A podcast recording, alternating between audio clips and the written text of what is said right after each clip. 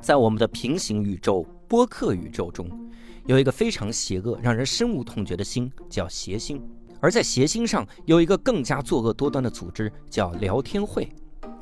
邪星聊天会里面的两位魔头吕东和郝宇，嫉妒教主的才华已久，所以他们经常暗搓搓的躲在一边来观察教主的一言一行。接下来的对话就是他们在观察教主一天时所产生的。哎，侯宇老师啊，你说这个教主他这一天天的这么有才华，你说他说的这个话，咱们是不是得好好研究研究呀？哎呀妈，教主这玩意儿厉害，他满腹痉挛，他这每个内脏他都搁那儿在痉挛。哎呀，侯宇老师，你看教主他说话了，说话了。哎呀，他说莱纳斯·鲍林，这是谁呀？哎呀妈，莱纳斯·鲍林，你不知道啊？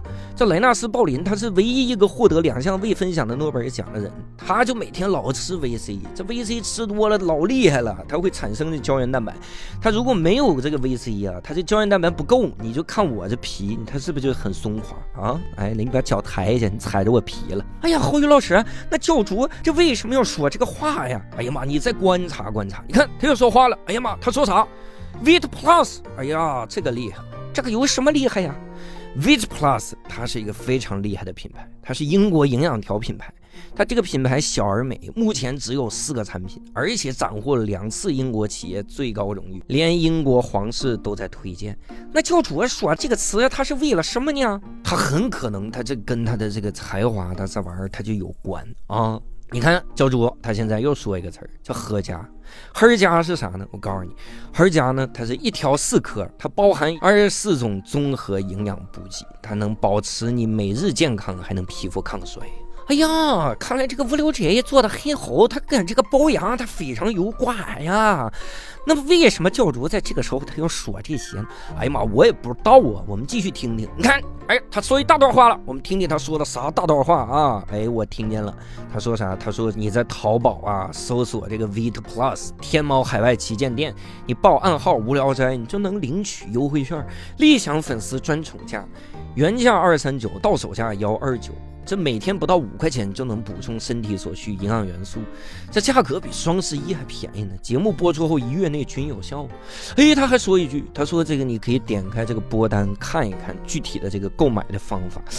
哎呀，侯宇老师啊，你说他这个说这段话是干什么呢？哎，这个根据我这个分析吧，他可能是他可能是什么呢？他可能是可能是什么呢？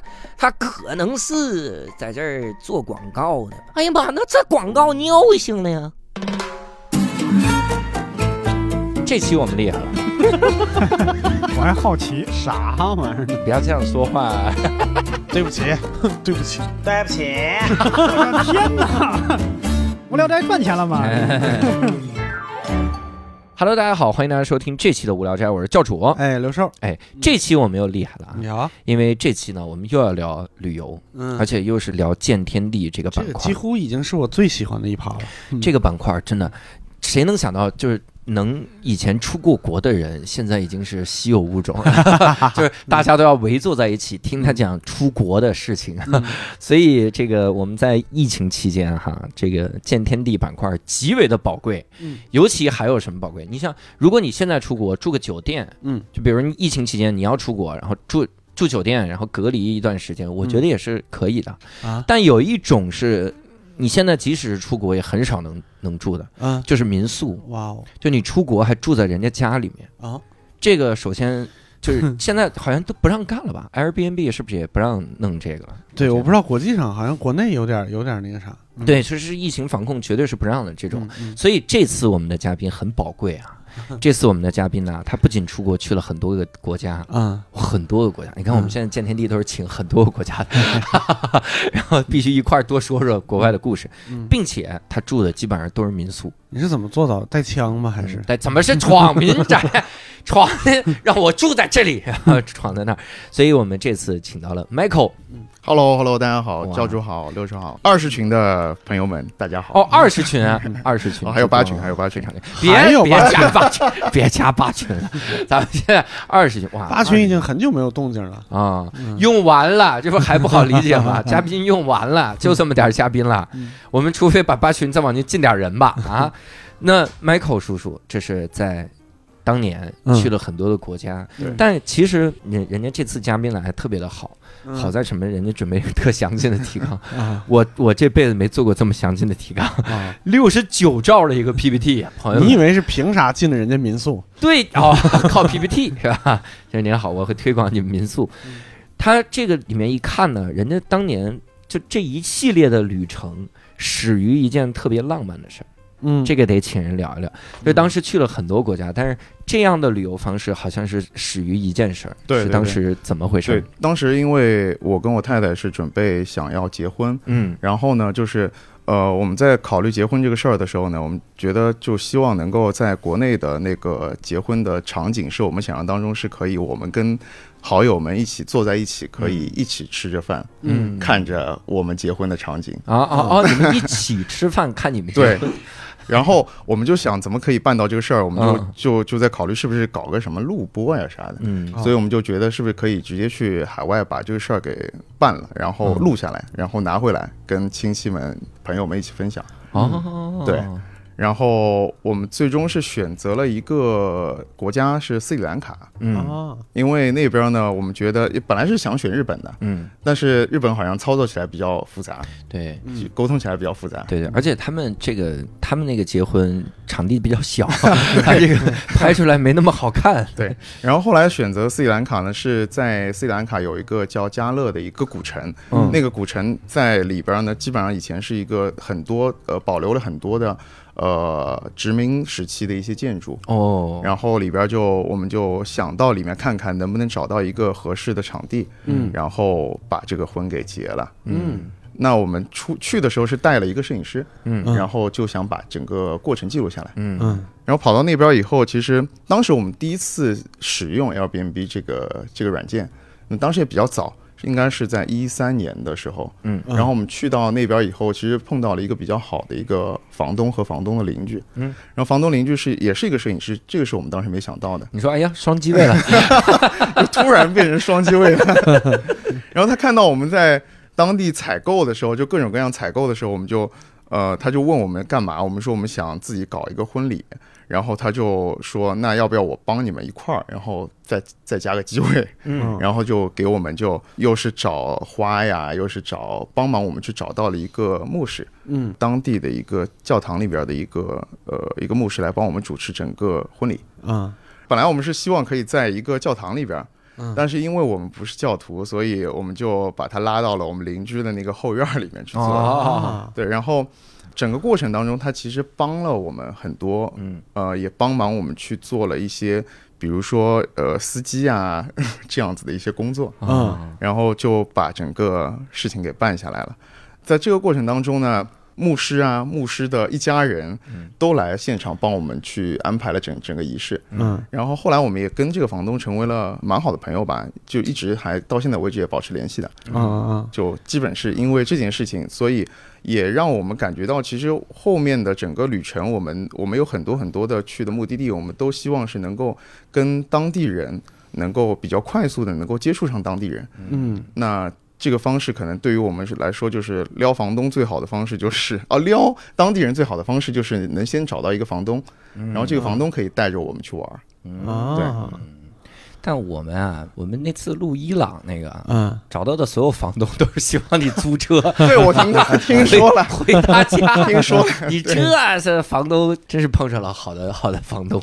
嗯，还是有运气成分对。因为这一次的整个旅程结束以后，其实给我们呃也有了两个想，给我老婆有一个想法，嗯给她的一个想法是，她必须每一次旅行都带一件婚纱。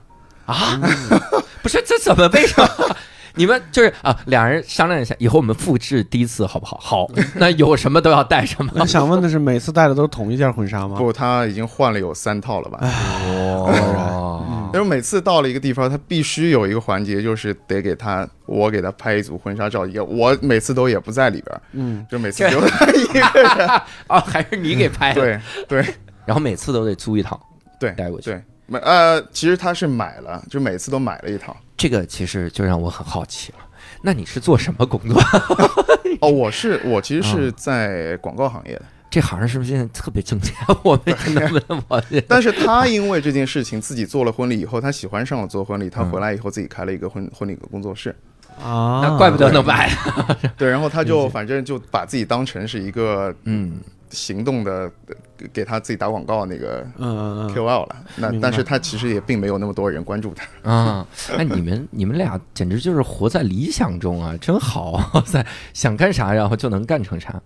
而且那那你自己在那那边组织这个婚礼啥的，弄这个麻烦吗？很麻烦，就是嗯我们是提前了婚礼当天是提前了五天过去，我们安排了一天，选了一天日子，然后五天过去的这个，呃，先去熟悉当地的环境，然后呢又突然之间在呃其中第二天的时候，嗯。我们骑着摩托乱逛的时候，嗯，然后呢就发现了有人正在进行一场婚礼，哦，就当地人，然后我们就就硬着头皮就挤进去了，哎，这厚着脸皮也不是硬着头皮，？这事儿是硬着头皮就能挤得进去的吗？是厚着脸皮挤进去，然后呢 随呢，份子吗？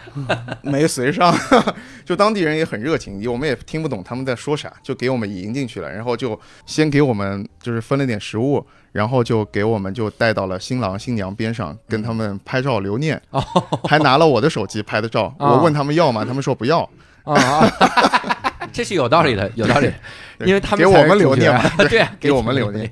那你挤进去了之后，就要人家的婚礼团队吗？说你们这个四天后再接个活儿好像可能跟我们的审美还是有些不一样。啊？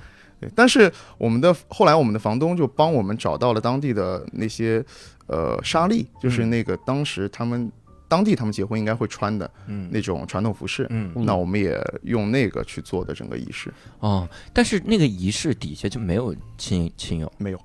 就是空荡荡的，对。就是然后对。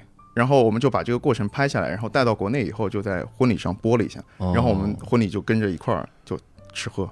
就只是吃喝对。婚礼，当了一个背景，对，当背景，也也没有当背景，就就 就直接他们还就是看视频就看的。当然了，吃着吃着说这太吵了，关了吧。为啥来吃这对儿？这还挺难忘的哈。然后当时是在那儿旅游了这么一次，然后相当于爱上了这种旅游的方式。，对对，之后就定下来了，就是首先就是他定下来是他要带婚纱，嗯，我定下来是我要找找民宿，我是通过民宿和房子来确定我们这一次呃行程的路线，啊，哦就我们就不会按照景点去走了。你也得定起来要练体能，一个婚纱。那每次婚纱单独一个箱子，对，呃，至少能占到我们半个箱子，妈呀，就每次都辛苦了很折腾。啊！所以你们其实出去也不用带太多的东西了，就是尽量精简哈对那种。之前有这样的旅游的经历吗？呃，之前的话，其实也有路上碰到很特别的一些人吧，嗯比如说我们在尼泊尔的时候，嗯。我们去尼泊尔本来是去本来是去想徒步的，后来徒步一半就中途放弃了，因为徒徒到喜马拉雅，是去走那个大环线，但是呢，呃，我老婆因为走了一半，她吃不消了就不行，然后她就说下山，下山以后就去坐了一次呃三天两夜的一个皮划艇。嗯。那在那个皮划艇上面呢，我们碰到了一对给我们未来就是旅行上很多建议和鼓励很多的一对夫妇。嗯那个那次皮划艇上一共六个人，就我跟我老婆，然后呢一对美国的夫妇，嗯，还有呃一个叙利亚人和一个以色列人。这个皮划艇是 集齐了亚洲特色呀。然后因为时间比较久嘛，所以路路程上我们也聊的会比较久一点。嗯嗯在这个过程当中，我们了解到，其实这对美国夫妇他们已经出来有两百多天了，哇，啊就是在他们其实是在进行一场叫五百天的蜜月旅行，五百天，五百天的蜜月旅行。两年。对对对，嗯。他们计划是这样计划的，但是其实已经实施到了一半了。哦，他们最早的时候是应该呃，在美国那边呃，姑娘叫 Anne，嗯。然后汉子叫 Mike，嗯。然后他是分别都是在呃杂志社，嗯。另外一个是呃一个 digital 的 media 的嗯。呃，对不起，就是不能说英文是吧？啊可以可以。无所谓。可以，就是那个呃，也是在一家互联网公司，然后是做数字媒体。数字媒体，嗯，然后做摄影师和呃策划的。好像相当于很自由，对其实美国人都不是不喜欢攒钱嘛，但他们两个还蛮特别，他们攒了七年的钱，哦，然后就找了那一天，他们也是结婚嘛，嗯。是觉得哎，我们觉得这样子蜜月旅行是不是可以久一点？他们就把工作给辞了，哦然后用了他们积蓄的钱进行一场五百天的一个蜜月。哇，然后他们还蛮聪明的，他们建立了一个网站，一个独立站，名字叫 Honey Truck。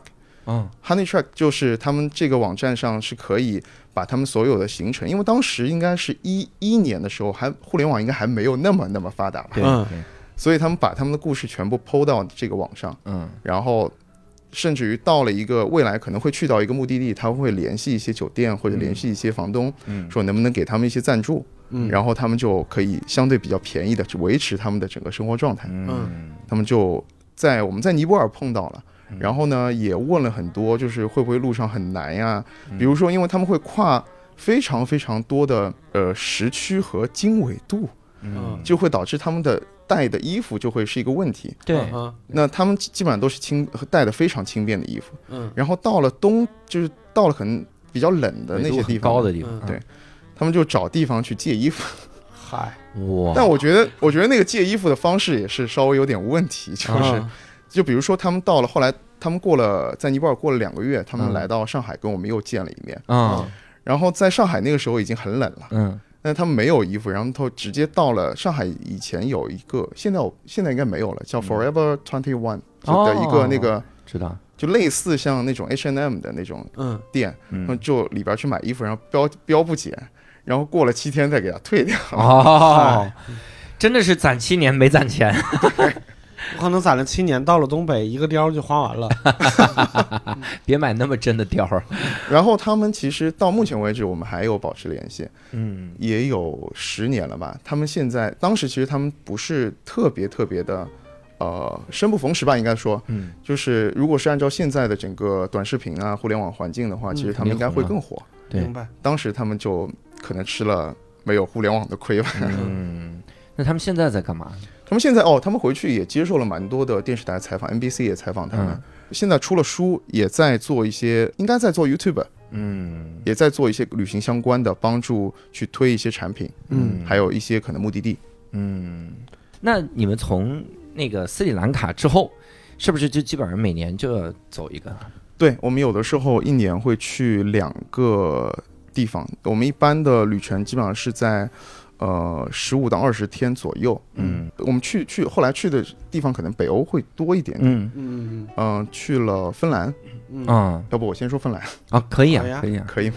因为芬兰对于我们来说还蛮特别，因为芬兰是我们找到，几几乎是每一个房子都是我们找了很久，嗯然后呃，我们大概停了有八站，然后我们找到了一个最终目的地的那个房子，是我们这一次旅行的一个最最重要的一个点，嗯。就是在一片荒野里面的一个小木屋。哦，这个地方是我们是落地是落到了赫尔辛基，嗯。然后其实我们开车需要开大概十天左右，嗯。去到它芬兰的最最北边。嗯。芬兰的最北边，其实那个地方已经呃右上角是俄罗斯，左上角是挪威，嗯，它就在那个边境线上，有一片荒野，然后里面有一个小木屋。那怎么找的？这个木屋还是属于人所有的吗？这个对，呃，我当时也是在 Airbnb 上找到的这个木屋，其实是被一张照片吸引的。感觉你是在 Google Earth 上找到了这个木屋，这个屋是，的。呃，之后就是在那个 Airbnb 上联系上了这个房东，嗯然后就其实他好像联系跟我联系也非常不稳定，持续大概也有一个多月的时间跟他持续联系，嗯因为我们每一次。呃，这种房子其实沟通起来都比较复杂一点，嗯就他所在的目的地，所在的可能呃，就是可能网络的情况也不一定特别好，所以我们每一次联系起来都比较累。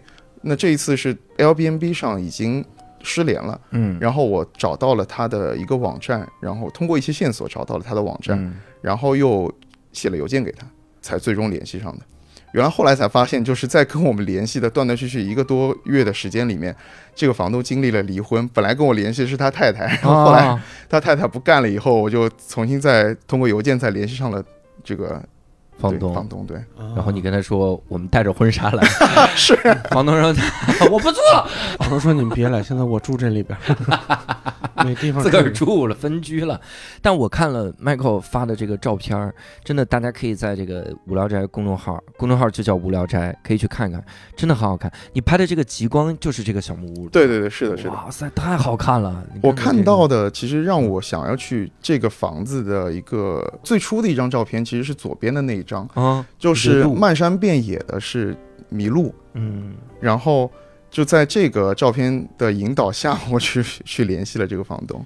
嗯，怎么着是把这些路一个一个都找到了吗？在引导下二十七号抓住这个路，然后来问你，告诉我你当时是在哪儿散步？这个时候现在时间点你出现在哪里？问他，其实那边还真的蛮难去到的，就是我们开一路开车开到最北边以后，嗯先到了一个最近的一个镇子。那这个镇子上，我们房东先跟我们说，要不这样子，你们先洗个澡吧。我、啊 我们以为是有什么特别的仪式，其实没有，就是嗯因为进入到里面以后，那因为是冬天嘛，嗯，呃，那个镇子的温度大概在零下三十度左右。哇那他说，其实进去以后就比较难再洗澡了。哦，那我们就听他话，就洗了个澡，嗯，然后准备了一下，然后他就带着我们去到那个那片荒野的镇当中。那片荒野的，因为房东是一个呃叫萨米人，萨米人应该是类似像美国的印第安人一样，嗯就是原住民。嗯那这一片地其实就是他们家族的，嗯就从他的爷爷的爷爷开始传，他是这样跟我说的，开始传给他的。那他找了一个设计师朋友，在这个地这一片荒野的镇当中造了一个这个房子。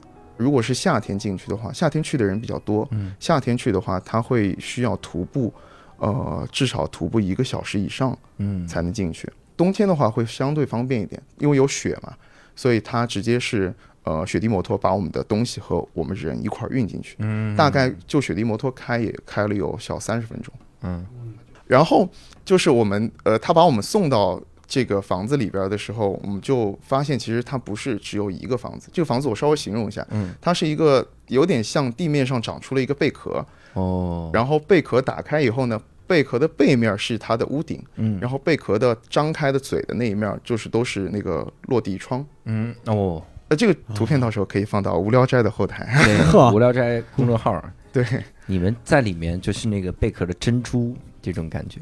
是 啊，这哎呀，这一个是纠结死了。不是，那你住在那儿的话，那吃喝拉撒方便吗？不方便，就特别不方便。我们的那个就是我们去到里边以后，发现其实它不只是一个建筑，它有三个，嗯其中这个是呃这个像贝壳一样的，是一个主要的我们住的那个建筑。嗯然后它有离它大概距离三十米左右的地方，会有两个小型的建筑。这两个小型的建筑，一个是卫生间，都是要通过户外走到那个小型的建筑里边的；另外一个是呃桑拿房，嗯，就芬兰他们就是你知道芬兰浴就是他们很重要的一部分。嗯明白？然后桑拿房就不说了，就是我从来没有把那边的火给点起来过，哦，也没有时间。啊，卫生间可以说一下，卫生间打开门以后，它里面就像是一个，你你们有知道阶梯教室吗？嗯。就阶梯教室只有一个阶梯的感觉，那一个阶梯很大，啊。然后呢中间有个洞，然后呢上面有一个，嗯，马桶圈儿，嗯，你可以坐在上面直接方便，哦，但是它下面有个巨型的一个塑料盆儿，你所有方便的东西就会掉到这个塑料盆儿里边那个塑料盆儿就是我们也不用换，因为太巨大了，就像垃圾桶一样在下边。但是而且也不会臭，是不是？不会不会，因为你下去就下去就给冻上了。冻住了，冻住了。但是我们还需要在上面浇一些，就是一些不明的液体，那是啥呃，可能是一些除臭的一些液体吧，啊？嗯，把它覆盖一下。呃，但是这个卫生间也没有用太多次吧，因为实在太冷了。哦我，突然想到以前郭德纲那个段子，嗯，就是这种卫生间里边不用用手指，旁边有根棍儿，打碎就可以。敲掉。对，这个看你在里面待多久吧。哎太艰难了，这个地儿。那吃东西咋办呢？嗯，吃东西的话，其实是我们准备了一下，带了一点东西进去的。我们在那边一共待了三天，嗯，然后这个房子呢，就是呃，原先房东跟我们说是里边是可能会有一个角落是能收到手机信号的，有哦，这么惨啊？，对。呃，但其实是并没有，就是我们收到过一次，但那个角度可能非可能就是在差了那么零点一度就收不到那个位置，所以我们试了一会儿就不行，就算了。发了条救命出去。就其实就是我们在里边，如果发生任何意外的话，是联系不上外外边的，哦是很难联系上的。但你也得想，如果比如说发生了意外，对吧？那么冷，它这个血也很快就止住了。说什么了？哎呦，真是，那也是有好有有有坏哈。对去那儿之后见到那么多麋鹿了吗？呃，有见到，但是其实没有那么样就漫山遍野都是。嗯，然后仔细看了第一开始那张照片，发现 所有麋鹿长得都一样，P 上去的呀。然后，因为房东把我们放进去以后，就给我们介绍了一下那个主要那个房子里边的这些设备嘛。嗯呃，里面主要是有两个东西，一个是供热设备，一个是供电设备。嗯，供电设备是五给了我们十节五号电池，这个 咱们这个电，那开一次灯就没了，是吧？呃，里面里面是没有灯的，里面就是这些五号电池全都是供那些小的那些串灯，哦。那些小的串灯是我怕飞机撞着你们那种，是？那些小的串灯是我们主要的光源嘛。嗯。然后里边另外一个就供暖，供暖的话基本上就是柴火，嗯。有一个非常大的一个灶壁炉吧，嗯，然后这个壁炉我们就得让它时时都保持着有有燃料，对对，不然的话就会特别冷。嗯，然后他就走了，是谁走了？房东就啊，走了。嗨，我我谁走了？就我告诉了我们，就是有这两个东西，然后他就走了。然后临走之前都是哦，对我忘了，他说你们如果要喝水的话，嗯。因为我没有没有带水进去，嗯。你要喝水的话，他说有两个方式，一个方式是房子边上大概五十米的地方嗯，有一条小溪，但是你们现在看不见，冻住了。冻住了。你他说 你可以，那您就别告诉这方法了，好吗？第一个方法用不上，您告诉第一个方法。他可以把我，他给了我们一个一个钻，那个就手手摇钻。他说你可以把那个河给钻开，然后你就拿个桶去捞水。啊，您钻开了，下游的人也感谢您，您还是然钻另外一个方式呢，就是你直接挖一勺雪，然后就煮开它就可以了。哦，哎，这个是因为那边也挺干净的，也没有什么人烟，你想想，对，很干净。呃可能有迷路的事。对，这个是一个危险。对，哎呀，我们刚录了水文那一期，水文那期人家就说大自然的这些还是不要喝比较好。对我们也是有点怕。其实我哦们觉得就是可能直接，呃，拿雪水的话也是会有点问题。对，然后我们就我尝试着去钻那个那个冰面，嗯，钻开了，但是勺太大，下不去。哦，就是舀水那对，那个勺太大了。哎，然后就下不去。然后我因为到的时候其实已经是晚上了，嗯然后我就一个人待在外面也蛮怕的，嗯，就离屋子五十米的，然后就还是回去了，舀了舀了带一桶血，嗯，然后就加热，烧开然后那个加热比我想象当中困难太多了。啊，就在那个巨大的一个炉子上面，我们大概烧了大概有一个小时。烧这桶水，对，为啥呀？是因为纬度的原因吗？不不不，就是那个从雪要化成水，然后水再烧开。嗯我们因为可能也是因为我是想，呃，因为到了以后很冷，我们想泡一下脚啊之类的，然后就烧的多了一点。哦，就那个那口锅大概有直径大概是四十公分吧，哦，我就给给盛满了，一大锅水，啊，烧了一个多小时，哎呀，终于烧开以后就还是可以用的，那里面还剩多少？但已经已经到半夜。了。里面没剩多少水了，就是烧到了本来能烧开的那个量，到这个地步了。对，但是就是真是，这个就让我们就是第二天就呃长了个心眼儿，就是先去舀了很多血，是扔到屋子里边，先让它先让它让它先化掉。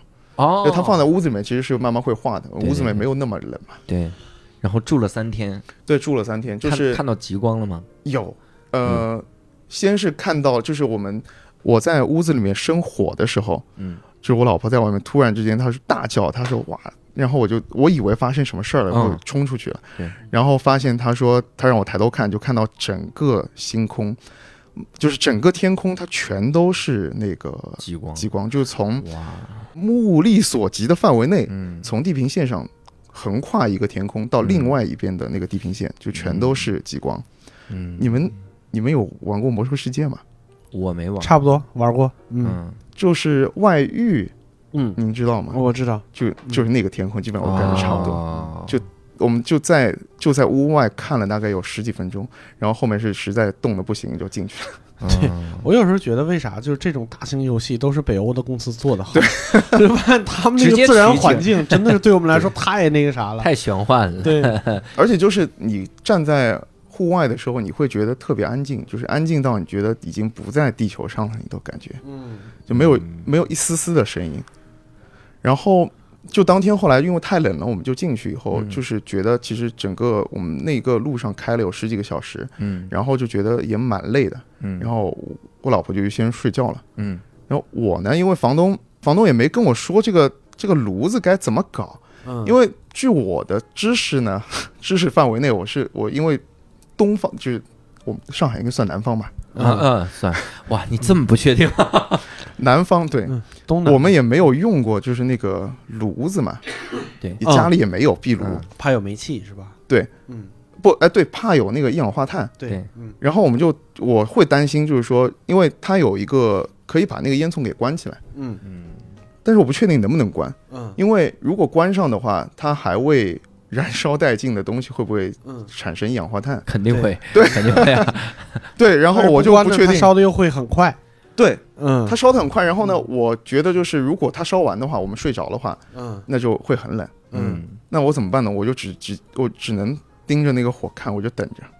然后我等了大概有四个小时，哇，然后我实在盯不住了，我说不行，这样子我就把里面火全部铲出来，铲到户外给灭了，然后我再把那个烟囱给关了，去睡觉。哦，我感觉如果如果我不去盯着它的话，它灭了的话，应该就我们到不了第二天了。啊，其实应该没有那么严重吧？应该有那么严重，我觉得，我觉得应该是有的，是有的。。就你如果自己不会操作的话，应该是有那么严重的。对，所以我就我就担心那个一氧化碳中毒的事儿。啊，那但是你还真挺严谨。对，但是我老婆就就一直在睡觉。为啥不不能轮流值班呢？就是他完全没有发现这个事儿。你第二天也不诉苦吗？对我第二天我就跟他说，要不咱们还是回去吧。但是也联系不上房东。嗯哎，手机也没信号，你说这可怎么办啊？这是，经过这个事儿，我觉得其实我们因为第二天白天基本白天时间大概也就六个小时，嗯，我就觉哦得基本上我们所有天亮的时间全都在干活，嗯我得劈柴，嗯然后得打水，得得得把那个水化了，嗯然后得弄吃的嗯，基本上这一套流程弄完，又天又暗了。妈呀，所以我觉得现代科技真是太牛逼了。怪不得只做一顿饭。对，怪不得北欧神话发达呢。你这剩了十几个小时就在琢磨天上有什么呢？你说，而且一氧化碳置换了之后，就在想应该有这么多，全给你联系上。我们这家，那三天后房东来接你们，你们约定好三天后，对，三天后，而且约定了一个时间。对感觉像一个考验。房东说三天后，如果你们还活着，我就回来接你们，咱们荣华富贵。呃，但是我们也不确定到底什么时间点，嗯，就我们也蛮慌慌张的，就是说房东会不会来接我们，我们也不知道。所以就每天坐在那个贝壳上面，然后等着他。对，太可怜了。那甲方乙方里那个 全村的鸡他都没给饶了啊！太可怜了，哇！那三天后房东带你们去玩了吗？他带我们逛了一下他的领土，嗯你房东挺牛逼啊！带我们用雪地摩托逛了一下他的领土。他说啊从这儿到那儿都是我们家的，哇，大吗？呃，就也看不到边儿。哦，真行。他吹牛逼的吗？都看不到边儿，这不是随便吹吗？都是我家的，你放心。房东东北人，喝醉了，欧洲东北，喝醉了给你吹。那你我我看你照片上有一个，我真的太太喜欢这个照片，就各种马，这是什么情况？哦，因为它这个马，你看就是塞尔达里面的马，啊，是真太好看了，就是大粗蹄子，感觉毛特长，对，北欧的马好像都特别大。大肥屁股那种。大肥屁股马，嗯这是真行啊！大肥屁股这马，这马牛了。然后这怎么还有人啊？你俩啊？然后照片叠在一起了，照片叠在一起了。对，这个这个是也是在芬兰，就是我们去啊到那个荒野的前面那一站，嗯我们也是联系了一个房东，就我们在 B N B 上有看到他们家就是感觉好像养了特别多的宠物，那有马呀，有狗啊，嗯还有一些呃松鼠，一些小动物。这宠物养，这也是房东喝醉了吹牛逼的吧。你这是联系上于谦儿了呀？不是问题是松鼠，它不都是树树什么？这都是我的，告诉你，去的这个地方叫天津地华宠物乐园。养的矮马。然后我们去到那边以后，呃，入住的时候，嗯，呃，发现其实房客特别多，房客大概有七个人。有对我，因为我们其实之后去找很多的房子的时候，我们都尽量能够找有房东住在一块儿的那个房子，哦，对，这样子会更容易去交流。至少证明这是人住的。然后那个房东到了以后，就给我们介绍了一下房客，嗯就房客都介绍了一下，就反正也是来自世界各地吧。然后介绍完房客以后，他就给我们带到了等他养马那个那个马棚。嗯他说等一会儿我们会有一个活动，嗯你要不要参加？说我们要去遛马，就是他们每一天都会让这些马出去走一走。嗯我说好呀，我我跟我老婆就参加呗。嗯他说可能会比较辛苦，嗯我们说没关系，不就走一走吗？对，不就走一走嘛，对对对。嗯然后他让我们约了个时间吧，大概下午三点钟左右。嗯。三点钟左右的时候，我们就到门口去等他。嗯，他一共带了四匹马和五条五条猎犬，哇。五，条猎犬，然后一块儿去拿着九个绳儿，就是这么哦，对他那个绳子特特特别有意思，他嗯。因为呃他的狗必须要拴着嘛，对，他有一个腰带，然后身上 拴了四条狗。哇塞，我这个有点担心了，因为我看那轻轻功十大酷刑五马分尸，就是身上拴腰带，这个压力好大。然后是他跟他女儿两个人，啊女儿是看着马。然后呢，我发现别的这五条狗，别的房客一个都没出来。别的房客多多个心眼儿，问了问距离。对我们后来一共是走了有两个小时，哦，哇，两个小时。这遛马遛的，他也是在他背后的那个，号称也是他们家的吧，说一片小森林，嗯就反正绕了一一整圈儿。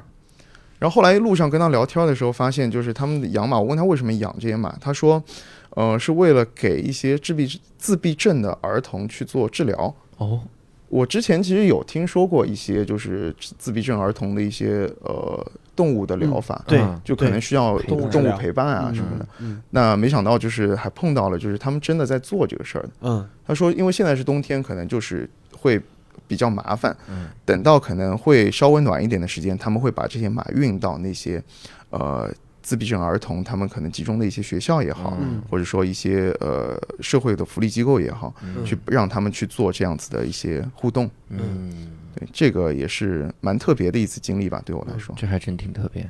但我感觉我们家狗自己就有自闭症，这怎么办？你说 你我们家狗也有 你抱它一会儿，它自己就走了，它自己要跑到屋里自己。每次一有人说话，它就躲到一个安静的角落里面躲着。有的时候往床底下躲，那个叫高傲，那高傲 高傲把脑袋塞床底下，这太高傲了。我们这狗，这马真的很好看，各位一定要去公众号“无聊斋”，然后搜一搜。这是芬兰之旅，对对对。在芬兰。除了北欧，不是还去过以色列吗？以色列的话是在一四年的时一四年候去的，对以色列，，因为玩谐音，对不对？一四年以色列，一五年芬兰，什么？没连着这谐音，义乌芬兰。哦，一五年去义乌，嗯，呵，哎 呀不容易啊，想的。以色列的时候，我们也是这一路找了很多很多的房子住。嗯，呃，其实当中比一个我们觉得比较有意思的，抱歉，我一想到以色列找很多的房子，就感觉是找到一个房东，然后后来告诉你不行，因为战乱，然后这个房子 毁了。其实以色列就是我觉得大家对他可能也有一些误会啊。嗯就是当时我们去的时候，感觉还蛮安全的，嗯，就是没有那么严重。没有那么严重。对啊，两天才看到一次榴弹炮。枪是第一天就见到了。哎呀，还不严重？临走才看见一次导弹，对，呃，我们去的那个地方其实也是他们比较有争议的一个土地，就是格兰高地那那个部分。哦，就在加利利湖那边。那我们是觉得想去看一眼那个湖，嗯然后就订了一个湖边上的一个一个民宿。那这个房东她是一个，她是一个荷兰人，嗯是一个大姐嗯，荷兰大姐。她接待我们的时候是说，就是可能我们去的时候正好是周五了，然后她呢是呃犹太教徒，嗯她其实荷兰人，但是嫁给了这边的一个就以色列人以后，她其实信教了。嗯，然后她呃那一天正好就是安息日，他们哦可能就没有办法开火，没有办法去用电，嗯就只能吃冷食。哦然后我们就待了，就我们其实那个只留了一天，只留了一天。嗯那这一整天就跟他在家里面就默默的看书啊，就过了一整天，也就湖边稍微逛了一下，然后就。过了一整天，然后呢，就是第二天我们要走。第二天我们是要去耶路撒冷了。嗯那我们本来是预定了说巴士去去耶路撒冷的，后来就在早上的时候，他偷偷那种鬼鬼祟祟的跑到我身边跟我说，他说：“小伙子，要不要盘，我们送你，要不要发票？要不要我们送我送你们去耶路撒冷？我送你们去耶路撒冷。我说嗯，就那天我听到你们那个呃房东租车那事儿，我 回想起来特别有意思。啊他，说我们我开车送你们去吧。但你需要把这车租下来。这是怎么？这附近的人都是这样的。我说哦呃，我先问他那呃收费吗？嗯，他说不收费。嗯，他说我就想去看一眼我儿子。一模一样，跟伊朗那是一模一样。他说好久没见他了。我他就说去那个耶路撒冷看一眼我儿子。嗯，我说行吧，我说行吧。那他那他说好，但是然后我答应他以后，他就特别兴奋。嗯他说好，那我去准备车了。嗯我说啊，车还要准备吗？他说车上有很多东西。嗯然后好，那我们就管我们先去准备箱子啊什么，就都都都整理好。当时我们一共四个人，就我和我老婆还有另外两姑娘。嗯，等会儿这俩姑娘哪儿？不好意思，俩姑娘哪儿来？哦，两姑娘是我呃我们同事，哦，我们一块儿去的，对对对。哦，然后他呢就准备完车以后，我们出去看有点傻，就是那辆车是一辆非常非常老的一辆轿车，是一辆呃 Honda 的，哦，呃，然后呢就也不是那种旅行车，嗯然后我们两个大箱子塞进去，基本就塞不下了嗯东任何东西了。那我们还有还有五个人嘛，不是？对，那我就坐在副驾，然后抱着一个巨大的一个箱子，嗯，然后抱着一个姑娘，然后后座放一箱子，后座放我老婆，抱着一个箱子，太可怜了。然后后座上是就三个姑娘嘛，嗯然后关键我那那辆车太旧了，我我我右边的那扇门是关不上的。嗯，就我我坐车的状态就是我要右手 抱着箱子，然后我要左手得拉着右边那扇门，嗯还得拉着安全带。你如果抱一姑娘，她就能帮你拉门。然后然后就开得开多久呢？那车？呃开了有，哎呦这个具体我忘了，可能开了有四五个小时。哦，对，但因为当中可能因为他说呃因为一路走一路聊嘛，嗯。呃他也大概我就问他我说因为之前安息日那一天其实没怎么交流，就路上就给我逮着机会了，我就问他，我说。呃，就他为什么来这边啊？他就跟大概跟我说了一下，他说他其实是在荷兰那边认识了她老公，嗯。然后跟她老公回到以色列，嗯。因为她信教以后，她就回到以色列住，嗯。然后她原先的家庭就在荷兰，她有、哦也有几个女儿在那边，现在好像是在荷兰做超模，还路上一边开车一边给我看照片，我说你看着点前面，哎，够忙的呀！然后她在荷兰本来她也是一个田径运动员，哦，应该也。得我看过她照片，应该得过一些奖牌，但具体不是不是奥运会，我是就真不知道。嗯啊，然后过来以后呢，她老公在她说南部，嗯我不确定是不是巴以冲突的时候，啊、就被枪杀了。哦。哦，然后他就一个人带着他的儿子，就是到耶路撒冷生活。哦，然后他儿子长大以后，他就搬到了那个加利利湖，嗯，然后买在这边买了房子，然后做做民宿。嗯。然后另外呢，他其实还是在那个附近的一个唐氏儿童的村嗯。去教他们体育，做唐。氏儿童就是那个那个病，唐氏对对对综合症的唐氏唐氏综合症的儿童的一个嗯。村子，嗯她在里边教他们体育。嗯。那然后他是确实没什么钱，我看我看他真的是确实应该收入非常微薄。嗯。然后我们的那个房租应该对他来说还蛮重要的。嗯。然后他开车，因为后来他路上就跟我坦白，也不是坦白吧，他就说，呃，其实你只要给我一个车费油钱就可以了，嗯，因为我其实还真的蛮想我儿子的。你说没事儿，套路我都懂，我也把这个车 我租了，行不行？咱们也是听过伊朗那期的人，来这期无聊斋推荐给你。对，后来确实我们也多给了一些呃其实油费和其实他那么高兴，其实就是因为他可以免费去看一趟儿子。对对对对对，嗯是的，是的，嗯而且他之所以那么久没去，可能也是担心这个嗯路费之类的。嗯对，应该是我们判断下来应该是因为，对，嗯、他其实透露的也不是特别特别详细，嗯一路上，但是我们觉得就是后来到了那边，我们还跟他儿子有有见面，他儿子也带了我们逛了整个耶路撒冷，嗯其，实都还蛮好的。对，儿子说：“你再租一辆车，我去想想看 下一个目的地，来回租车。”哎呀，这是在以色列哈，你相当于一年去一个嘛？嗯你看一四年以色列，那一五年呢？或者可以挑啊，你嗯。你你想说哪个说哪个。哦，比如说我在就是我去北海道的时候，北海道当时我们去的时候是觉得看到也是看到几张照片，嗯。就是北海道那边有叫美瑛那边，嗯它有特别漂亮的呃几棵树，特别有名的几棵树，就在雪地里边，他觉得想站在那边拍婚纱照，嗯。嗯，然后我们就都忘了婚纱这事儿了。哦哦哦哦，哎呀，他抱着这个箱子，很可能就是婚纱呀，对对对，就是就是，不容易啊，这。然后我们就组织了一次去北海道，嗯。北海道就是那边的话，可能房东沟通起来就相对需要一些日语日语的基础，嗯。就我们确实一点也没有。啊但是在还好在是 B N B 上面的那些房东都还会一点英语，啊，嗯。就汉字嘛，就写点汉字，估计对汉字应该也行多少就是能能行。我们是北海道，我们是分半年吧，去了两次，冬天去了一次，夏天后来又去了一次，又去重新看了一下那个房东。我们去的时候，其实比较呃有意思的一个两个房东吧，分享一下。一个就是他自己在那边盖了一个房子，嗯呃，那个房子叫 The Earth House，嗯就地球屋。然后他他希望是什么呢？他希望是可以每一个过来的房客都能够帮他的这个房子做一些改变，就在在他造的这个基础上，能够再帮他加一些东西。加一些本国元素。对啊对嗯然后呢，就是我们过去的时候已经，我们觉得可能之前的一个房客可能是东南亚人吧，就是造的咋 有一就是个咖喱式，就是非常非常东南亚的那种很粗犷的那种感觉。嗯然后我们也帮他稍微加了一点东西，但加了一些软装，就不多。嗯，但呃，你给他后房子后面那块菜地，这特别有中国有特色。中国特色，就我们他放放了一本英语教材，放个英语教材这是我们上海特色。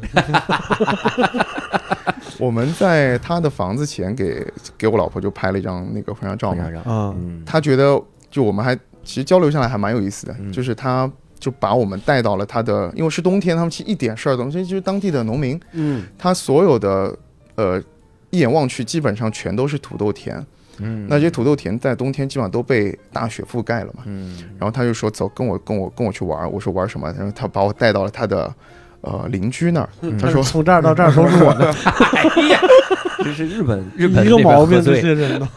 然后那个邻居那边就带你去玩个东西，我说什么？然后他说你喜欢刺激吗？嗯，我说在日本刺激，刺激的，我可听说过很多。我说我老婆可以不去吧。然后他就给我给我带到他邻居那儿，他邻居那儿有个巨大的一个仓库，就是他们那种类似像那种放农具的仓库。然后告诉你这仓库闹鬼，日本的另一个有名的刺激。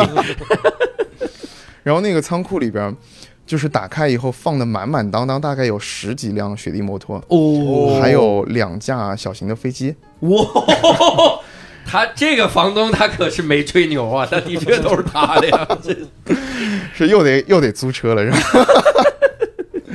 然后就打开那个以后，他就说，嗯。呃，这个就我朋友，他说他特别喜欢这些机械的东西，嗯，然后他说你要试试看吧，哇。然后哇，他可能也就是冬天真的去的人比较少，嗯。说带你玩儿，然后先教我怎么开那个雪地摩托，哇，开半天，就是那种特别空旷那个土豆田上，就是驰骋对对对，漂移，这家伙。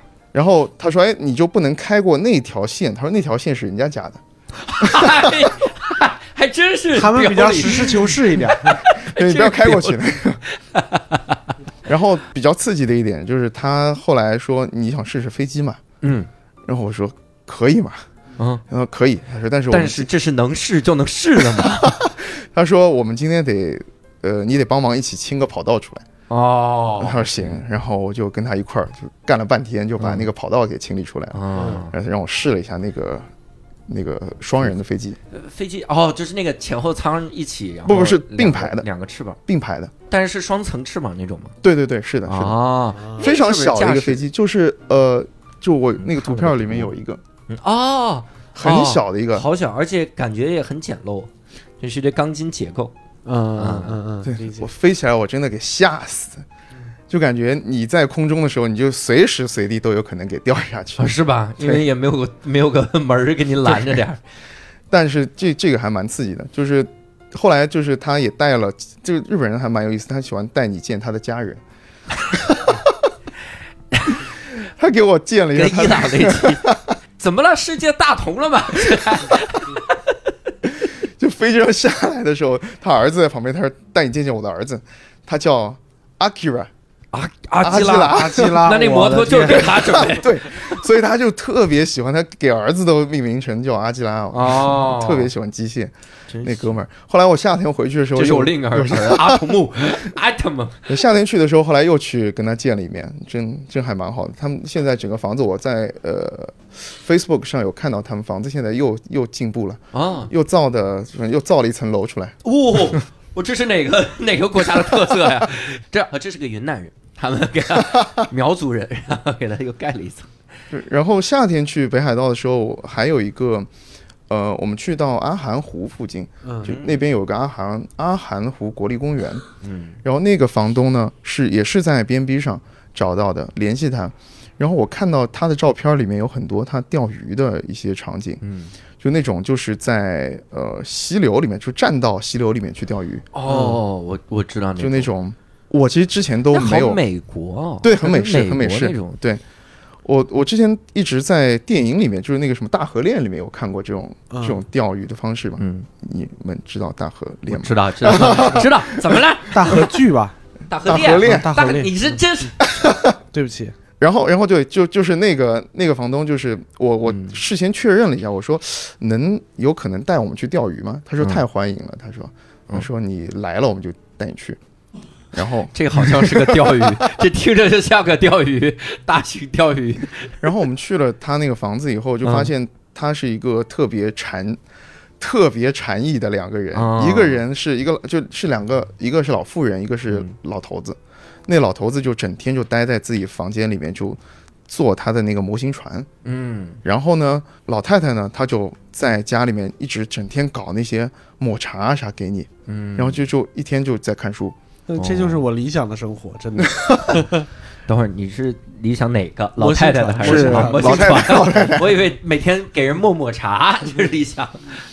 然后她说，呃，就跟我说，她说她呃老公是也是、嗯他们他们也是呃双方都都相当于是的那一半都去世了，丧偶对丧偶了。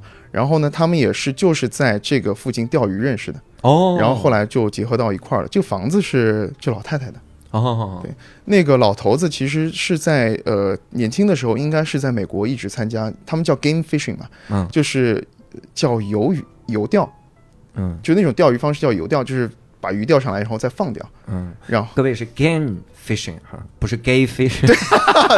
game fishing 对，钓凯子，钓凯子，钓凯也叫游钓，凯钓，在那儿认识啊。对，然后钓上来再放生，是那鱼嘴不就刮破了吗？对，也没没想，反正你就回去放生了，你多喝点水嘛。对。一开始我的理解，这个钓鱼的方式应该是钓上来就给我们吃了，但没想到是要放掉的。哦，很遗憾。是然后他跟我说，就是问我是不是认真要学。我说啊，这还有认真要学和不认真学嘛？啊，我说那就认真学吧。他说那行，那你先不要去，就是我先不会带你去河边的。嗯他说你就在我们后院里面跟我练甩竿。哇，哎，这个太日本了，是认真要学吗？先洗杆子洗十年，别回去了。听着像《鬼灭之刃》似的。哦，练水之呼吸。你你先，你能把这个石头劈开了，我就带你下河钓鱼。太可怕了。然后他说可以，他说你要认真学的话，你就甩竿吧。然后他先演示了一下，嗯我还拍一段视频，就是他说得甩出那种无限的那个，把那个杆儿上的那根线甩出无限的那个形状，就疤疤痕过来那个形状。哦他如果可以甩成这样子的话，那应该可以去钓鱼。哦，这到我们北京随便一公园找一老头儿说来把这鞭子给你甩出一个无限的形状，咔就来，太简单了，还有生意。中间还能加上空竹。哇，真的？那你掉了吗？我掉了，但是我甩干大概练了一整天。哇然后，但是他说，就但其实听上去很难，但其实还好，啊！就可能就练个七八个小时，应该也差不多了。中午还吃了个饭，就是挺这 个饭挺难的，我觉得挺难的。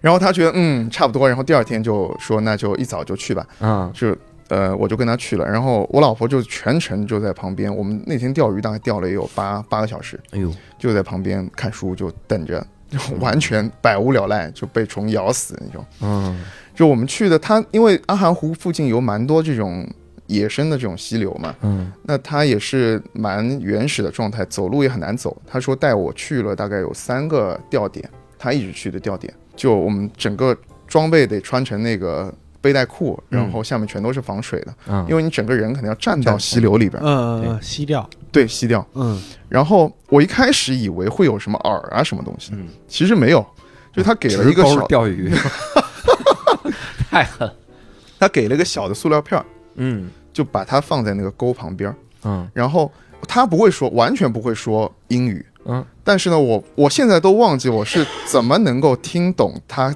怎么教我，就他说，他当然不是这样说的，嗯，是我说，就是你得模拟那个塑料片儿在像一只虫一样在水上跳跃的感觉。啊对，路亚，路亚，对，路亚，对，路亚应该应该是叫路亚。嗯对我们有一期就讲的这个呀，讲的哦路亚，那这一期我肯定漏掉了，你肯定漏了。我应该漏伊掉了。伊朗这期你都没漏着，钓鱼这期你漏了。那是路亚，路亚人很新的钓鱼方式，哦，是是是，你还觉得人家奇怪，人是主流的，这是主流。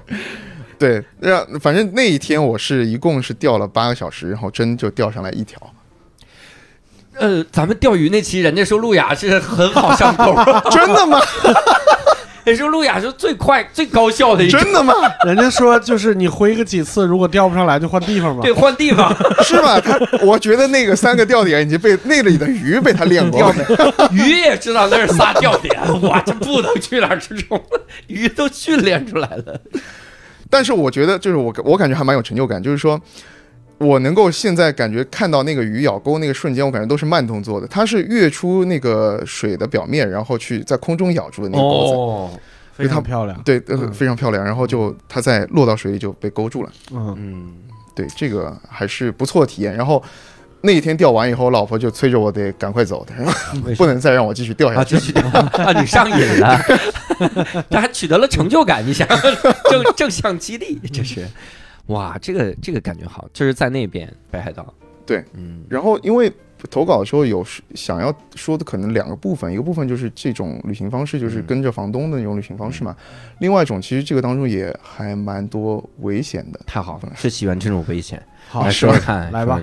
钓上来一条鲨鱼，哇塞，溪水里面，是不是那老头儿会会这跟你说，其实我们这儿有一个以色列的房客，给我们这屋子里边改了个导弹。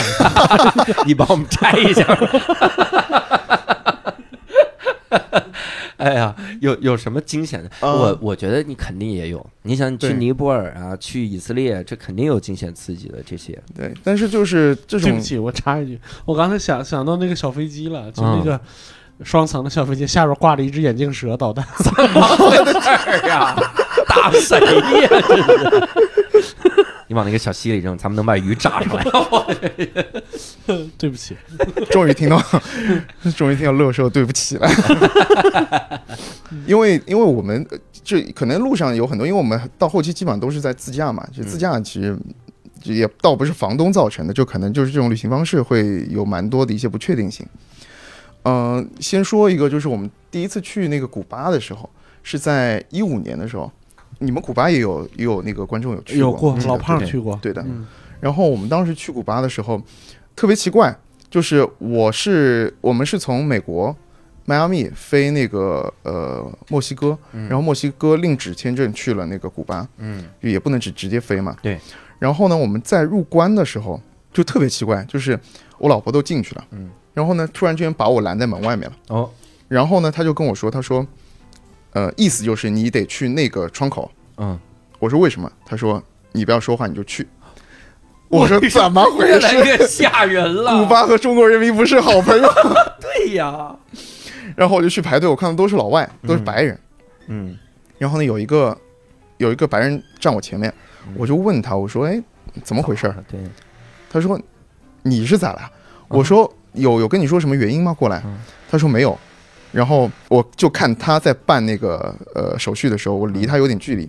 他就说，然后就那个人就跟他核对了一下，嗯然后他就好，没问题，你走吧，嗯他就走了。然后到我的时候，嗯呃，那小哥就说你有没有 American Insurance？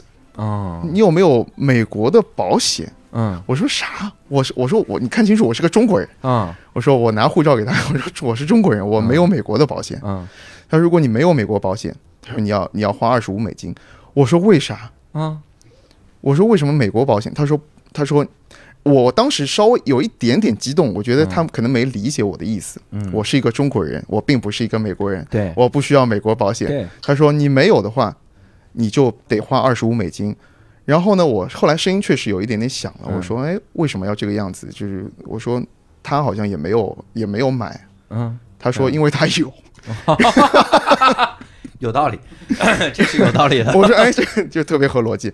然后他说你声音轻一点，就好像就是好像不是那种特别正规的感觉。哦然后呢，我就说那行吧，嗯我就花了二十五美金，就他让我就进去了，拿了一本绿色的小册子。嗯他说这一本是你的保险。嗯，但是我其实我后来就想，我老婆也没有啊，对啊为啥她可以进去，我就不可以？对啊，后来在回回国的时候，我查可能会有一些是说他们有一定的指标，就必须有多少的量的人可能需要买到保险才能才能入关。哦，但这个我不是特别确确定。嗯然后，但是呢，就是我去到哈瓦那的时候，我们去海边去玩嘛，嗯然后去到就是那个那个部分，就是下到水里面的那个那个木的那个栈道就不是特别稳。嗯我下去下水的瞬间，本来是想跳下去的。嗯你有看过那种特别搞笑的视频吗？就是站在那个上面准备想往水里跳，但是一滑，整个人就栽下去了就。平拍下去了。就嗯就 你就是这样下去了。对下去以后，那块木板被我踢掉了，哎呦然后呢，我整个腿全部摔伤了，嗯哇，整个腿全部摔伤，然后嗯脚趾的那个指甲都没有了。哇，对，然后我起来以后就，当时可能肾上腺素还在，就感觉嗯。哎没没什么问题，就起来了，嗯。就不疼。然后到岸上的时候就感觉特别特别疼，嗯，然后我就想怎么办，然后房东就跟我说，他说你快点去去那个医院去看一下。我以为你快点去祷告。然后我就去到医院以后，嗯，他问我有没有保险，哈哈，你说真牛逼，你说怎么就这么巧你？说那个不太正规那人，那人可能是上帝，你知道吗？耶稣啊，这是就我在去之前就听说吧，古巴就医疗还特别特别好，就全民免费那种。啊，我没想到我能体验一把，所以就在那边就治就一路就是我行整整个一路的行程，我全部拿着这本东西，就一路免费的换药啊，给我、啊给我反正就包扎啊，就是各种各样，哇，就一路都是。哎，他说你怎么？他说你有啊，你 有这个真是你有，对啊，我有哎，哇，就带着这本儿这本儿这这本儿保险，对嗯说对对“一带一路”是这个意思。啊，他他嗨，带了一路，这是对真可以啊！我我印象很深，我那会儿去马来西亚，沙巴是马来西亚还是印尼啊？马来西亚。马来西亚。对，我去沙巴玩的时候，然后要玩那个大家玩那个什么海海底漫步。哦，漫步，海底漫步，我们是一个旅行团嘛，所以就分批下去。那剩下的人在船上就没事儿干，嗯。然后我们都是新东方老师嘛，就说那练跳水好了，就在那个船上往往水里跳，嗯。然后我们就跳，蹦跳。然后我跳下去之后，我很紧张，我就扒着那个船，我说赶紧上来吧，我就把它想象成游泳馆那种，就有一个梯子之类。但你知道船的那个梯子呀，它不是一下就连到船底，嗯它它就是船上有那么一截你得拉上来，把你的身体往上拉，嗯你再往空中踩那种。是所以我就下意识的往往那船底下踢了一脚，我以为还有扶梯嘛。嗯踢到了螺旋桨是吧？一下没有没有，螺旋桨旁边就是船底，嗯我踩空了船底，直接就给我的腿划的，从我的那个从呃脚脚脚掌，嗯，然后一直滑到大腿，就很深的一道。所以现在裤子里边是刀锋是脚吧？对这钢管钢筋过安检会慢一点，然后那个脚底也是划出好多血，但我当时就考虑到在东南亚去个医院太麻烦，嗯而且去他们那个医院，从我看的有限的视频上来看，嗯 还不如自己在海里消消毒呢嗯。我就想，我说海水是高盐度的，应该没问题，我现在应该不至于感染。上来就死了是吧？嗯，对，后来我就 在海里想了好久，上来我魂儿后来上来的时候，后来果然就就疼了疼了几天，然后但是也也留疤嘛，走路也走不好那啥的。嗯后来基本上就是慢慢养好的，现在腿上也没有留疤，现在这个假肢用在还挺方便，是这样的。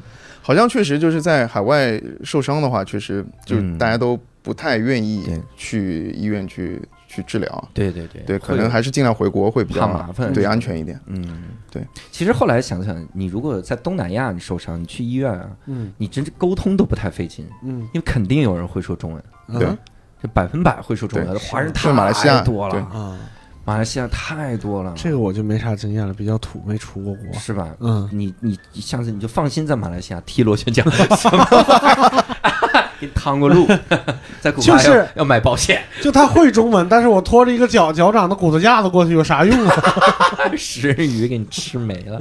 当然是有那个，这是这是第一次经历对但是这次相对还就是没有那么严重。哦，这已经算轻的了哈，你这真是在国外，然后呃，就说之前尼泊尔那一次嘛，嗯。尼泊尔我们去虽然没有把整个 A B C 走下来，但是我们去爬山的那个过程当中呢，其实，嗯、我们先要在那个加德满都落地，我们嗯上海飞过去加德加德满都落地，落地以后呢，我们其实要去到那个爬山的那个那个地方，叫博卡拉。嗯。那个地方其实当中是你可以有两种交通工具可以选，嗯。一种是飞机，飞机的话大概三十分钟嗯。就到了。嗯另外一种呢，就是呃巴士，嗯。巴士要七个小时，哦。就七个小时就基本上都是在走山路，嗯，然后也没有什么信号，就灰尘特别特别大。嗯然后呢，也传闻，就这两个交通工具呢都有传闻，嗯，就是说飞机呢，他说离那个山体近的时候呢，很容易受到大风的阻碍，就嗯坠毁，撞到山上，对，坠毁。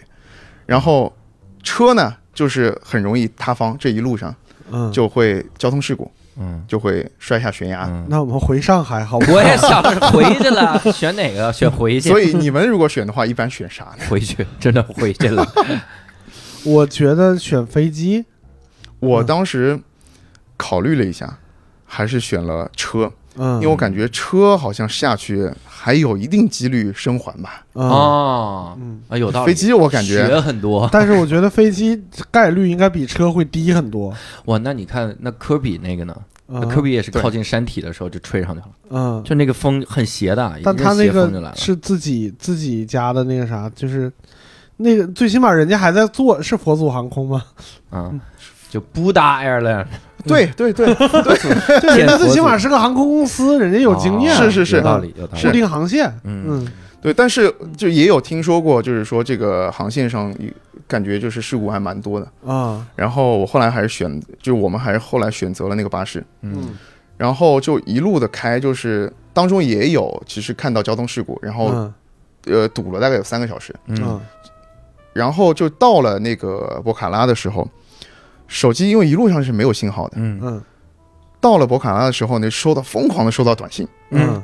都是来自当时好像应该还没一一年有微信吗？我都有点忘记了，一一年好像没有，应该还有微信吗？哦。有吧？哦刚有，刚有。刚刚开开始刚开始发红包那会儿收到收到嗯。短信和微信，然后呢就疯狂的在在在在 很多同事，嗯。嗯。我后来一一就回复，然后嗯。马上给我父母打个电话，嗯什么事儿呢？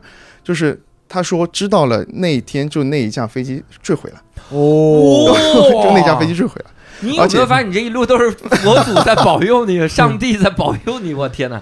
那个上面正好有五个中国人，嗯我们那行人正好是五个人。我靠哦，五个中国人吓都吓死了。呃，然后他们就看到新闻报道，就马上给我发消息说是不是你？我想哇，你说是如我，果是我，我怎么给你吗？回？是我。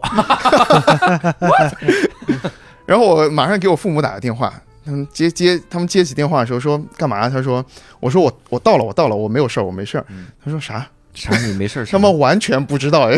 啊！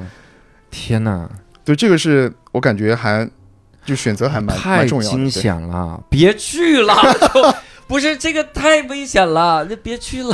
尼泊尔从我名单里划掉。对呀，然后尼泊尔，呃，然后我们就开始到那边以后，就第二天就开始爬山了嘛。嗯那爬山以后，就那个山其实不跟我想象当中可能还是有点区别的，它其实嗯爬的难度还是有一点的。嗯然后最终当时为什么中途放弃，也是因为我老婆觉得实在是受不了了。嗯。嗯，它就其实有有的地方是非常窄的、非常陡的路，嗯。然后呢，他们所有的物资都是靠骡子给嗯运上去的。嗯。我们五个人找了两个挑夫，嗯。就是他会就是提醒你，就告诉你说，一旦你碰的是碰上骡队下来，嗯。你往山体的那一侧嗯。去让他，嗯嗯。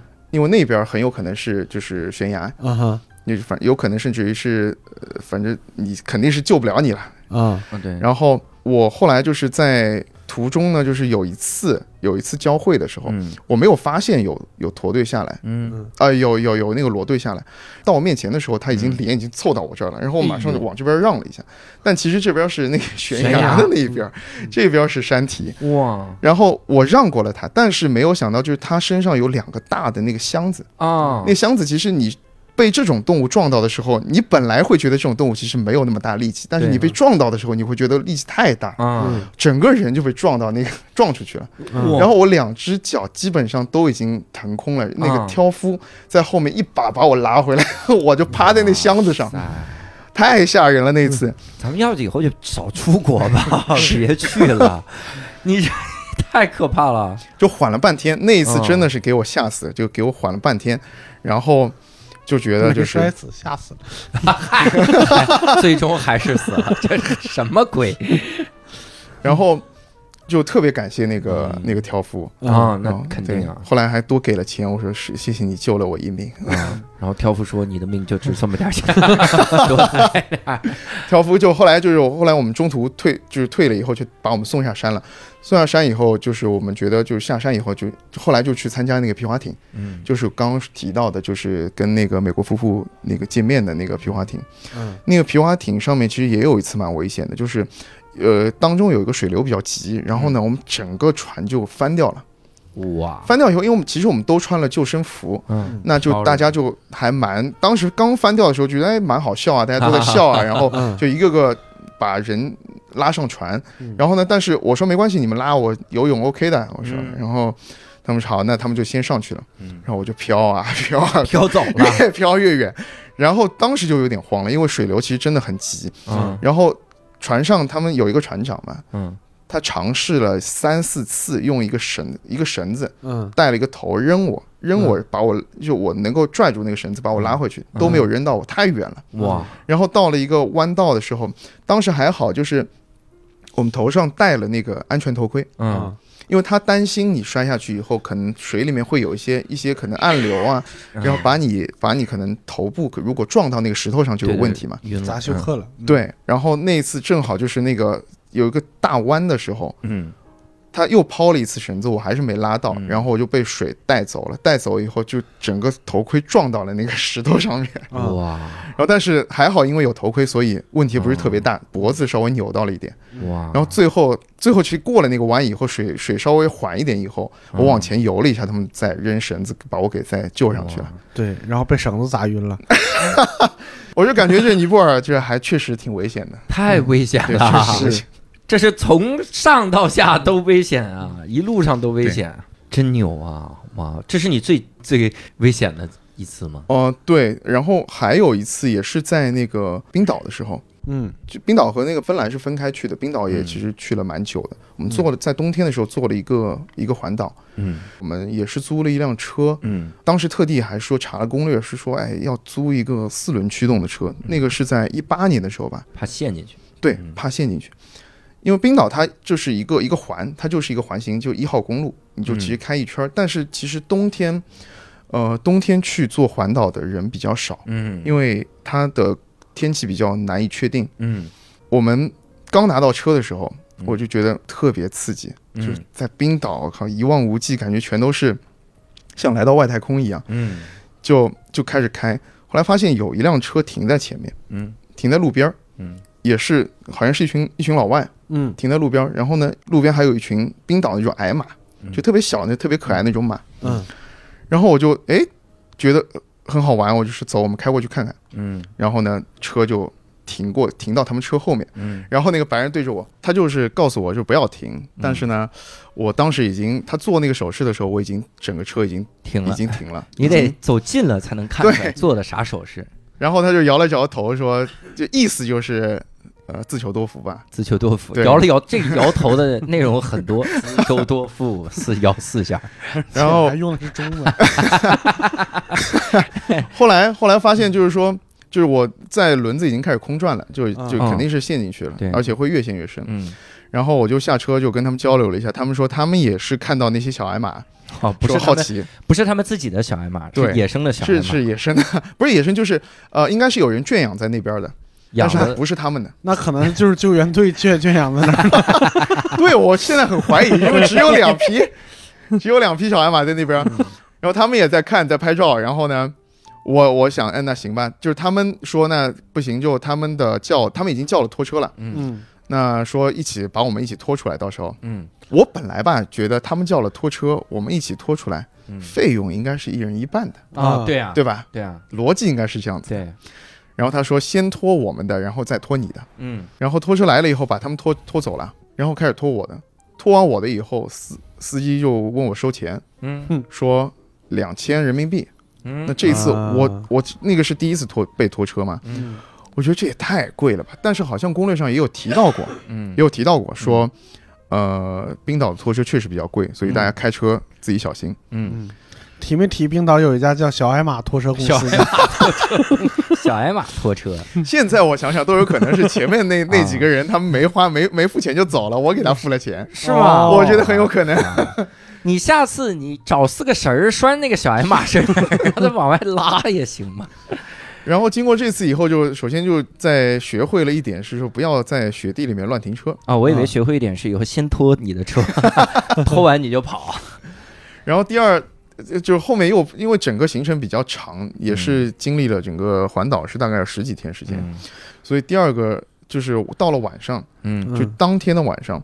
我在开车的时候，其实车车速当时我现在想想，其实还是有点快的，大概在嗯。八十左右。嗯。八十，就突然碰到前面有一个小雪堆，但理论上就是有雪地开车经验的人应该会知道，就是这个小雪堆应该是压过去，嗯，不要在雪地里面猛打方向盘嘛。哎，对对对，嗯。我当时就没有这个经验，就是还没有练级，还没练到那儿，嗯。我就突然间打了把方向盘，整个车就转了起来，然后我就被就是这个惯性就带到了那个雪地里面，又陷住了。啊，嗯然后但当时就是觉得哦，行吧，那就又打电话给那个拖车司机，拖车司机这回可不是我们啊！我我跟你说，前面那辆车是这样说的，说后面那哥们儿啊，他看我们停这儿，他就停这儿这人肯定还会需要你的拖车，你就让他付两千吧，他后边肯定还给你打电话。然后他说他说太远了，那我已经开出离他那个位置已经很远了。嗯然后他说不行，他说你要不看一下路边是不是有人可以帮你。嗯然后我就等吧，就等着。然后路边的就确实也有呃不停的有车停下来问我们有没有事儿。嗯我觉得冰岛人还是那边还是人还是不错的。嗯然后他说呃那个人就告诉我们后面有一辆大车。嗯不停的在把路旁边的陷进去的那些车拖出来。嗯他说到时候应该还有十几分钟就到你这儿了。嗯，是有多少辆？感觉这几个人也是被他拉出来的。他说可以，他说到时候你就反正让他把你拖出来就好了。嗯然后他去打了电话跟对方说了一声，嗯，都留了电话了，百分百是他知道。嗯然后到了我以后，他真就把我拖出来。这个确实没收费，他应该是类似像做公益一样，就嗯反正车大，就是一路就把人给从雪地里边给拖出来。嗯，对，嗯然后就是我感觉每一次的被被拖车都是好像你学到了一些新的东西。嗯，嗯第一个学到的是千万不要好奇，不要随便停。不要随便停。第二个是学会要在公路上稍微速度降下来，因为地上有雪有冰嘛，啊，速度得降下来一点。嗯，那后面我基本上都是以大概六十公里到六十五公里这个速度就慢慢的在开。嗯嗯然后呢，有呃，就我们到了一个就是后来就是去到维克镇的那段路上，嗯我们去先去看了一个景点，你冰岛那边有很多瀑布是很有名的嘛。嗯然后在这个景点里边呢，我们搭上了一个就三个人，我看到三个人在搭车，嗯那三个人都是老外。嗯然后我当时就想，就觉得应该可以搭吧，没什么太大问题吧。嗯我老婆当时还有点顾虑，我说没什么问题吧，就是问一下他们去哪儿。嗯，他们说上一个经验不是不要好奇吗？你这个瞬间就忘了这个经验。出门就上当，当当都一样。然后他们说他们也去维克镇，那我说嗯行吧，那上车吧，让他们把行李啊什么都放上来，坐在我们后边，是一个墨西哥人和两个意大利人，哇意大利人应该是对情侣，这是一个餐馆倒闭了，三个人，这一路上不用愁吃喝，就是仨随便坐。然后那个呃，墨西哥人会一点英语，然嗯后意大利人是完全不会。然后呢，我们就一路的就开，但嗯因为距离也比较长，就慢慢就开到晚上了。嗯那因为冰岛其实真的它的气候等整个变化非常快，嗯，有可能就十几分钟以后就是完全不一样的天气了。有嗯然后我们就突然间碰到了非常大的暴暴风雪，嗯就大到什么程度呢？就是我我是没有开过这么大雪的经验的。当时就是我很难看清前面的路，嗯因为雪大了以后积雪也厚了。对，嗯、冰岛的整个公路一号公路旁边左右两边都有黄色的反光棒，嗯大概呃高度是到你的腰这个位置。嗯，那慢慢它被雪覆盖掉以后，你就看不太清楚了。哇，没路了。对，没路了。然后你继续往前开的时候呢，就是那个雪子会让你觉得，就是因为我看不清楚前面路，你就会想是不是可以把那个大光灯打亮一点。嗯后来是完全就觉得这肯定是一个错误的示范了，嗯。嗯就因为你一旦把这些光打亮以后，这些飘在空中的这些雪片儿，嗯。你会觉得反光特别亮，哦。然后你会进入到一种很奇怪，你会觉得你进入到另外一个空间里边，先进，对。置换了这，置换了，然然后你会产生幻觉。嗯。然后继续往前开的时候呢，我其实速度已经降得非常低，大概在四十公里左右。嗯。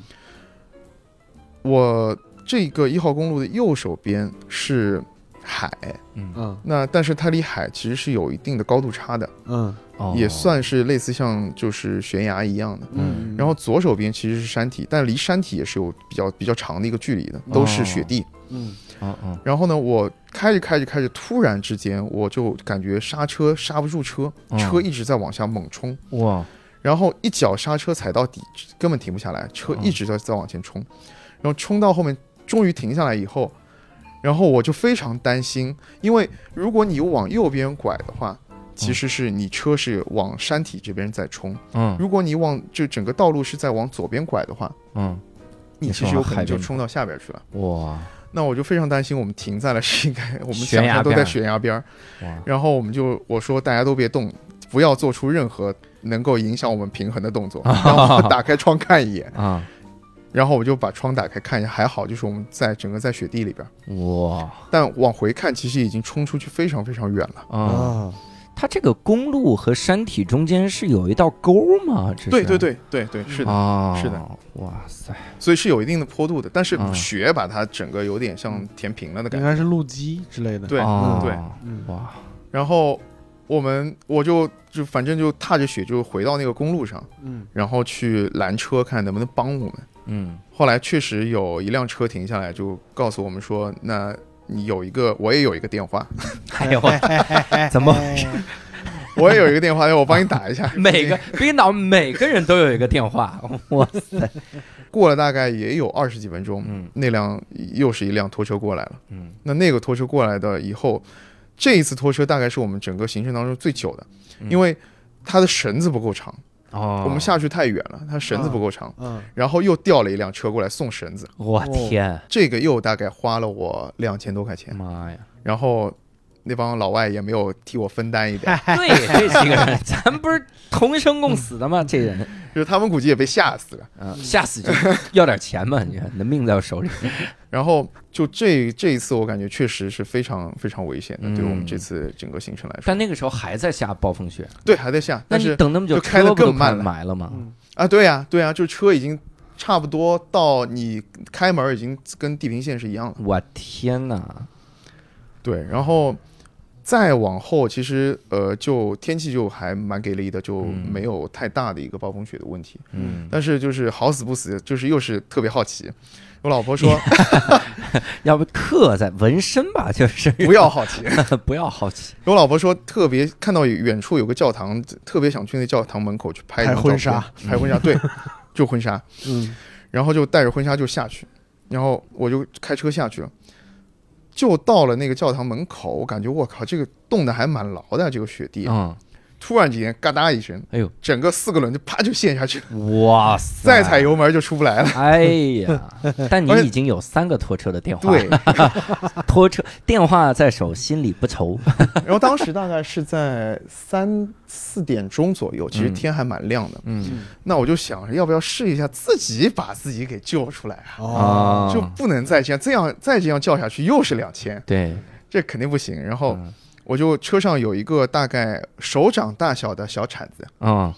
我就用那个小铲子，因为我呃之前有看过一些就是公路呃一些汽车的节目，就是比如说像那个什么 Top Gear，嗯。就是他们会说一些可能自救的一些方式吧。嗯。然后我就想到说，是不是可以把那个轮子下面挖开，然后找一点那个小石子儿垫在下面，然后可以增加摩擦力，啊。然后就可以出来。发现试了一个小时吧，嗯完全不行。嗯然后我看到远处的时候，有一个有一户人家，嗯那个大的那个他们那个类似像空调一样的那个那个加热的一个一个机器一直在转，我想应该有人。嗯后来去敲门，发现里面也没有人。就冰岛就特别奇怪，就是你看到那远处有房子，嗯你感觉里面有人，其实可能就真是没有人。而且我们已经开到相对比较北边的那个地方了，嗯然后我就去看了一下里边窗户里边看进去是肯定没有人的，嗯，然后但是有一个电话，四个小矮马。然后我想了一下，老外应该有很多工具房吧，嗯。就那个工具房应该不太会锁吧，啊啊我就摸到了他们门后面的工具房，嗯。对，一打开门就看到地上一个桶，一个大铲子嗯。和一把小石子儿，感觉就是给我准备的。上面用中文写着 可以用，好多中国游客困难。两千，我想了一想，我就马上拿过去，把自己就是大概又自己在那边挖了挖了半个小时，嗯终于最后一次尝试把自己挖出来了。然后哦，送回去的时候还给他给他写了个感谢信，我。哎呀，然后就是从一开始的就菜鸟吧，到后面慢慢慢慢就感觉就是被拖车老手了，就是嗯，都可以把自己给救出来。拖车老手，冰岛其实就是冬天去的话，环岛还真的就比较危险，感觉。嗯就是如果没有这种大心脏的话，其实也会比较困难。冰岛拖车公司黄页，对，那这是这是你最后一次 有生命危险的时候吗？嗯、就是其实还有一次是在芬兰的时候，嗯，芬兰我们你你觉得你觉不觉得疫情啊，就是嗯为了让你保命才有的？